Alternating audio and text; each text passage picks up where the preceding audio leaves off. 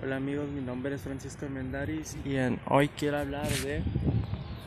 Hoy justamente me encuentro aquí en el Parque Almagro, un parque en el que suelo visitar para ejercitarme. Y hoy quiero compartir con ustedes el tema de la rutina. Para dar contexto, quiero comentarles que justamente hace un mes se empezó a hacer un movimiento aquí en Chile. Justamente sobre la inconformidad que tenían los ciudadanos chilenos ante el gobierno que tienen al que tienen y al que han tenido. Y es que justamente hace cuatro semanas los estudiantes empezaron a hacer este movimiento solamente por la razón en la que el precio del metro se subió. Entonces, eso justamente empezó la, la, inconformidad de los estudiantes y empezaron a saltarse el pasaje del metro. Que para el que no lo sepa, el pasaje cuesta un dólar, un dólar americano. Entonces, para el que no lo sepa, eso es mucho. Es mucho inclusive para Latinoamérica. Aunque para serles sinceros, y es que esta es la segunda red de metro que tomo, la verdad es que tienen una muy buena infraestructura. Yo creo que si un chileno lo conociera el metro, no sé, de la Ciudad de México, que es el que conozco, la verdad es que si bien no todo es la red de transporte, sino también los que lo, los usuarios que lo usan, que la verdad es que los chilenos son eh, súper respetuosos con, con, las personas ajenas, para así decirlo. Entonces, yo creo que si los manda a tomar ese red de metro, la verdad es que empiezan a valorar ¿no? lo que tienen. Pero bueno, de igual manera es algo costoso. Entonces te pones a pensar que eso lo necesitas, no sé, dos, tres pasajes al día. Al final suma y, al final suma y empieza a costar mucho. Pero bueno, junto con ello, pues toda la población chilena los chilenos y las chilenas empezaban a sumar a los estudiantes y hoy justamente no se pelea ya lo del pasaje, sino se pelean todo lo que el gobierno les ha hecho desde hace años. Entonces, fuerza para los amigos Retomando el tema de lo que les quiero comentar es que también justamente hace cuatro semanas yo empecé a dejar de tener clases. Esto porque la universidad nos comentaba que por lo mismo de las protestas que han estado sucediendo, pues no quieren comprometer la integridad de los estudiantes, de los docentes. Y pues bueno, definitivamente no, no hay clases. Y con esto justamente viene la idea y la motivación del tema de hoy. Y es, a lo mejor tú que me estás escuchando, ya sea estudiante universitario o de preparatoria, o inclusive ya un profesional que trabaja sus 8 horas o 10 horas, o su jornada laboral, dependiendo del país. Tú que me estás escuchando, le dedicas al menos quiero pensar un cuarto o más del tiempo del día en ese derecho o obligación que tienes. Ahora, yo me he encontrado en un problema y es que no doy cuenta que si me deja, si me ahora que me quitaron las clases, tengo todo el día libre como cuento con el sustento de mi familia, aparte de una beca, pues tengo el privilegio de no preocuparme por, por, por el dinero al menos, para vivir una vida bien, cómoda, a lo mejor no con los lujos que todos, o al menos que yo quisiera, pero no te puedes quejar. Si ya tienes comida, si ya tienes eh, techo, no te puedes quejar. Y es que justamente con tanto tiempo libre, quiero que hagamos el ejercicio juntos. Tú, imagínate que esta semana no tienes clases, que esta semana no trabajas. ¿Qué cosas en realidad son las que harías?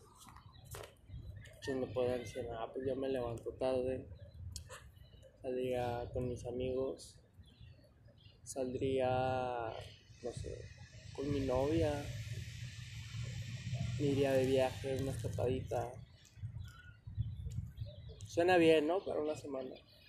Ahora imagínate que no tengas que trabajar un mes o estudiar un mes. No, pues genial, digo.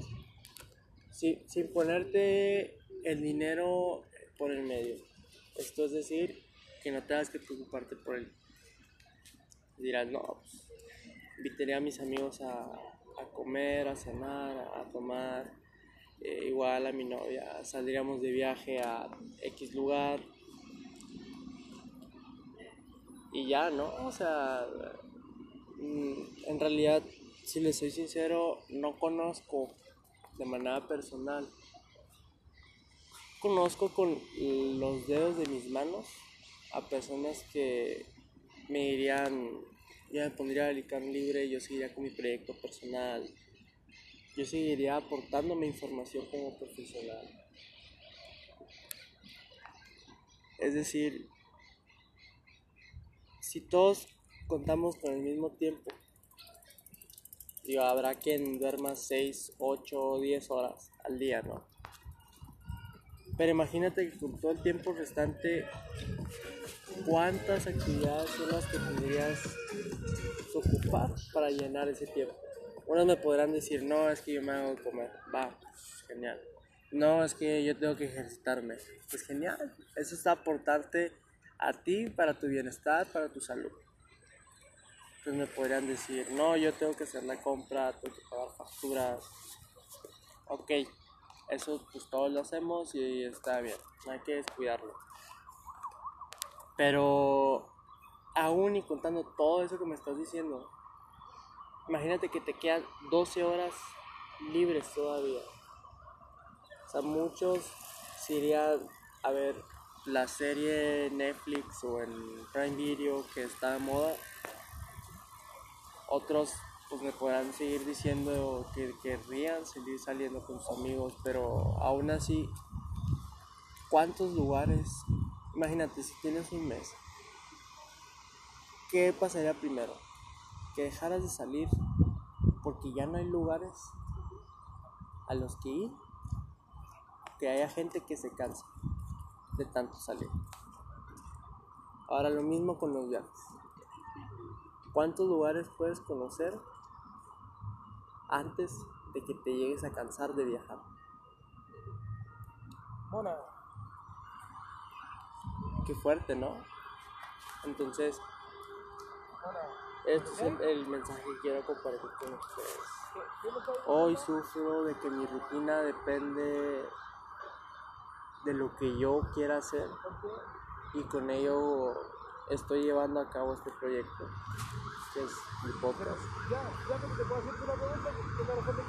Y hoy quiero, aparte de esa reflexión, dejarte otros tres puntos importantes que yo considero que debes de empezar desde ya.